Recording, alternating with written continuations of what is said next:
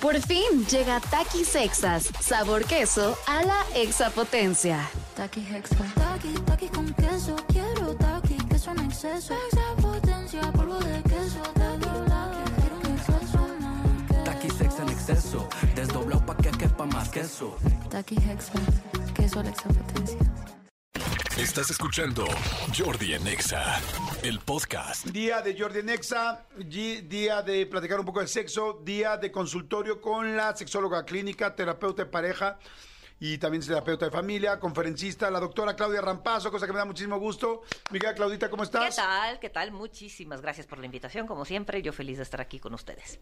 Oye, hoy vamos a hacer consultorio. La vez pasada hemos estado haciendo algunos días de consultorio. A la gente le encanta porque pues es muy buena opción tener una doctora de tu nivel y que la gente te pueda preguntar anónimamente. Claro. Pero claro, lo mejor es ir eh, hablar contigo, ya sea por Zoom, por Exacto, teléfono. presencialmente, pero una consulta, efectivamente. Pero bueno, con eso nos vamos dando ideas. Entonces le vamos a pedir a la gente que nos mande eh, su WhatsApp, perdón, que nos mande WhatsApp haciéndonos preguntas de qué es lo que quieren saber en ese consultorio de hoy al 5584 11 1407. También en Twitter, ¿no, amigo? En arroba Jordi Nexa, exactamente. Si quieren poner el hashtag Jordi Nexa, más fácil lo vamos a identificar. Sí, y la idea es cualquier pregunta, lo que sea, acuérdense que todas las vamos a manejar anónimas, así es que... Y lo que me gusta mucho de este formato es que una pregunta le contesta a mucha gente, Así porque es. mucha gente puede estar viviendo lo mismo. Exacto. Nos escuchan aproximadamente dos millones de personas. Wow. Entonces, ahí- entonces, imagínense, entre una pregunta, cuántas personas tendrán una situación similar. Por supuesto, es altamente frecuente que así sea. ¿no? No, O sea, entonces- a lo mejor no, no me sucede a mí, pero me pasa, me pasó en algún momento de la historia, o le pasa a mi pareja, o le pasa a mi hija, o a mi papá, o- ¿no? O sea, va, va uno identificándose. Nada de lo humano es ajeno, siempre decimos. A ver, yo te quería hacer una pregunta eh, personal, ¿no? Para arrancar con una mía.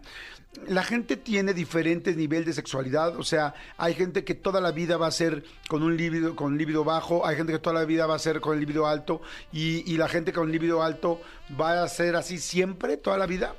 Fíjate, te- de lo que hablas, Jordi, es del temperamento erótico. Así se llama temperamento, erótico. erótico. Y así como habemos, ¿no? Personas extrovertidas a lo mejor, ¿no? Este, en la vida cotidiana, bueno, pues hay personas extrovertidas en cuanto a su deseo sexual y en las manifestaciones de su erotismo. Es decir, son personas que pues tienen muy asumido su erotismo, tienen deseo frecuentemente, lo ejecuta con cierta frecuencia, buscan parejas que les lleven el mismo ritmo. Y por otro lado, hay personas que son más tímidas o personas que están, digamos, o tienen un temperamento más introvertido, así como vemos el temperamento de nuestro día a día, ¿no? Que dices, ah, bueno, tal persona es muy introvertida, o es medio seria, o eh, algo le pasa, ¿no? Como que no es el ajonjolí de todos los moles en la reunión, nunca ha sido así, y también lo es así en su vida sexual. O sea, no estoy diciendo que el temperamento de, digamos, con el que tú te manifiestas, tu personalidad, necesariamente tenga que ver con tu temperamento erótico. O sea, hay personas muy extrovertidas que sexualmente hablando son muy apáticas, muy pasivas.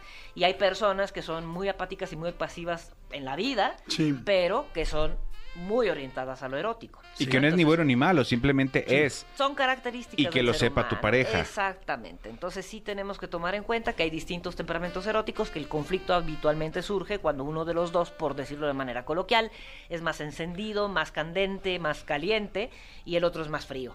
Pregunta, ¿como cuánto tiempo del conocimiento del enamoramiento cuando conoces a una persona por primera vez?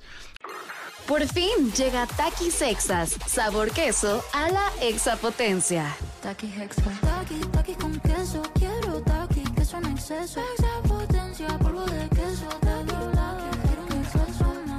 Taki sex en exceso, desdoblado pa' que quepa más queso. Taki Hexa. Queso la exapotencia. ¿Como cuánto tiempo tendrá que pasar para que veas realmente cómo es sexualmente? Porque al principio normalmente Todo el mundo hay tiene mucho mucha, sexo. exactamente, hay mucha presencia de sexo. Claro. Pero para que ya digas, ah, ok, esa es la de, de veras. Recordemos que el enamoramiento, según los estudios, dura entre tres meses y tres años. Entonces, si seguimos enamorados en el tercer año, pues es muy factible que todavía no percibamos realmente a la otra persona. Bueno, no todos, no todos duramos tres años enamorados, o sea, Claro. la mayoría año y medio, ¿no? Va bajando, digamos, este entusiasmo, esta gran secreción de dopamina cerebral que hace que aumente tanto el deseo sexual y entonces, bueno, ya nos podemos dar una idea un poco más realista de cómo anda el ritmo de la otra persona.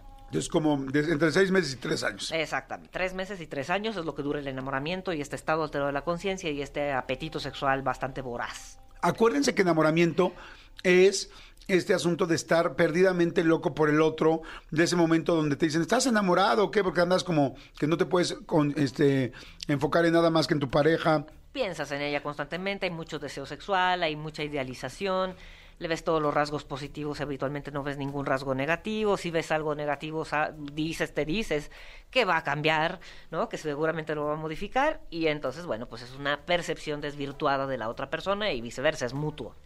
Sí, exacto, porque el otro día platicaba con alguien y decía, no, el amor dura para toda la vida. Entonces decía, no, no, es que estamos hablando de dos cosas distintas. El amor cotidiano sí puede Sí, durar toda la vida. exactamente. Decía, el amor cotidiano sí, pero el enamoramiento ya está No. comprobado que no, Que ¿sabes? no, no. Que es esta etapa, ¿no? Es una etapa. Es Dicen, a ver, una duda. Ya empezaron a mandar muchas preguntas. Dice, si mi pareja y yo tenemos relaciones solo una vez a la semana y cuando pasa eyacula muy poco, ¿a qué se debe? Probablemente que no haya demasiada excitación, puede ser, que no haya suficiente excitación. Habría que ver qué poco o qué es tanto, ¿no? En cuanto a eyaculación, porque sabemos que la cantidad de líquido eyaculado pues, va entre 3 y 5 mililitros, ¿no? Entonces, cuando decimos poca eyaculación, habría que cuantificarla, o sea, habría que medirla, Ajá, ¿no? O sea, ¿cuánto es, agarrarla no? del preservativo tal vez, ¿no? Y ponerla en una jeringuita y ver cuántos mililitros son para decir, pues efectivamente es poco o es mucho, pero normalmente no pasa de 3 a 5. Entonces, si, si él mismo refiere que siente que su eyaculación es deficiente, que es poca, que el orgasmo no es tan intenso, probablemente se deba a que el nivel de excitación no era tan intenso antes de eyacular. Eso puede suceder, que no estemos tan excitados, que sí alcancemos el orgasmo, pero sea un orgasmo así como que- rapidito. Como nada más Así el como- final del cartón de leche, así de- sí. O sea, como, como ya las, las gotitas de la felicidad, ¿no? Exacto, puede ser así, puede ser así. Hay casos en donde es así. Si ya es recurrente, que así sucede, bueno, pues habría que investigar si es una, una situación crónica de dificultad de excitación, ¿no? Este, si pasa algo en términos de su próstata o vesículas seminales, habría que investigarlo, pero a mí se me hace que más bien es un tema de poca excitación o no suficiente excitación. Ok. Pregunta. Si de repente amaneces, hombres o mujeres, con un moretón o con algo que no te hizo tu pareja y que no has estado con nadie más, y de repente, ¿hay alguna razón? Pues puede ser fragilidad capilar, puede ser manifestación de algunas enfermedades crónicas como la leucemia. O sea, hay que ver qué tipo de moretón, en dónde y qué tanto salen, ¿no? Porque, bueno, una persona que tiene, por ejemplo, leucemia, puede ser que amanezca con moretones y sea uno de los síntomas, ¿no?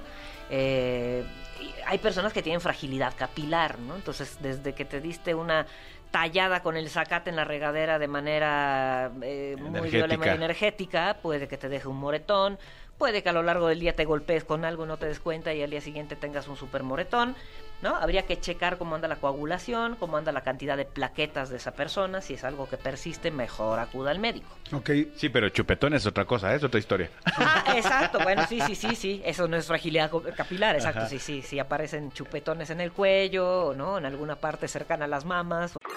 Por fin llega Takis Exas, sabor queso a la exapotencia. Taki Hexa. Taki, taki con queso. Quiero taki, queso en exceso. Extra potencia, polvo de queso. Taki, taki, quiero un exceso más. Taqui sex en exceso, desdoblado pa' que quepa más queso. Taki Hexa. Queso a la extra potencia.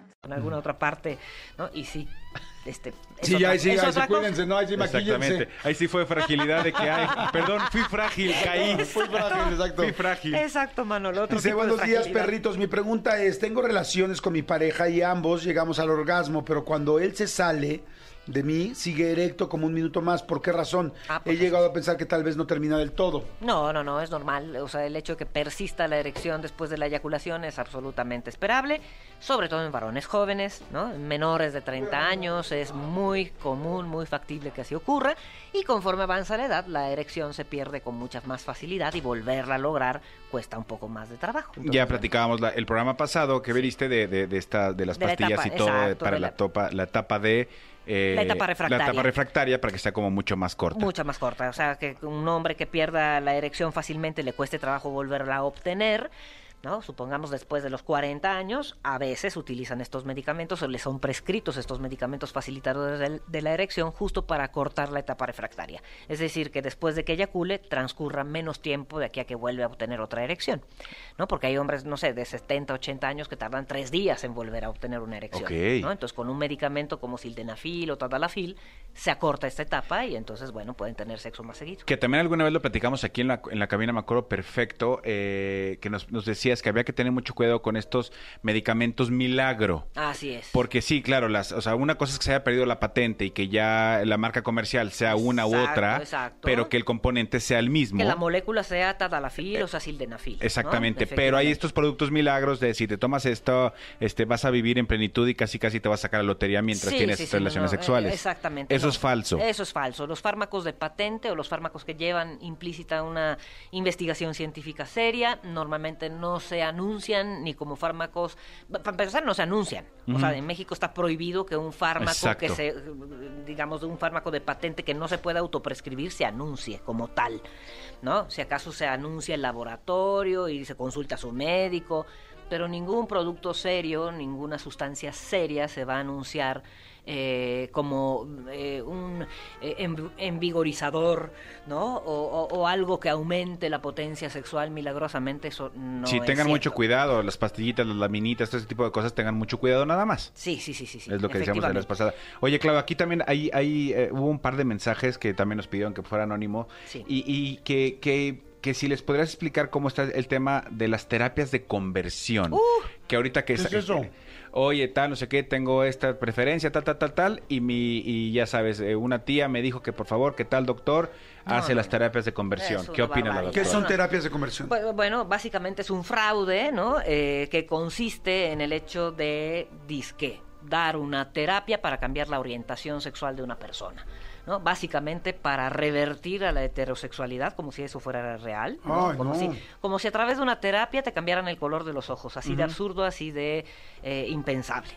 ¿no? Pero desafortunadamente, bueno, cada vez hay más conciencia acerca de las de, de- de lo eh, absurdo y de lo ineficiente y del, de que de, de- de lo fraudulento de las terapias de, reconvers- de conversión.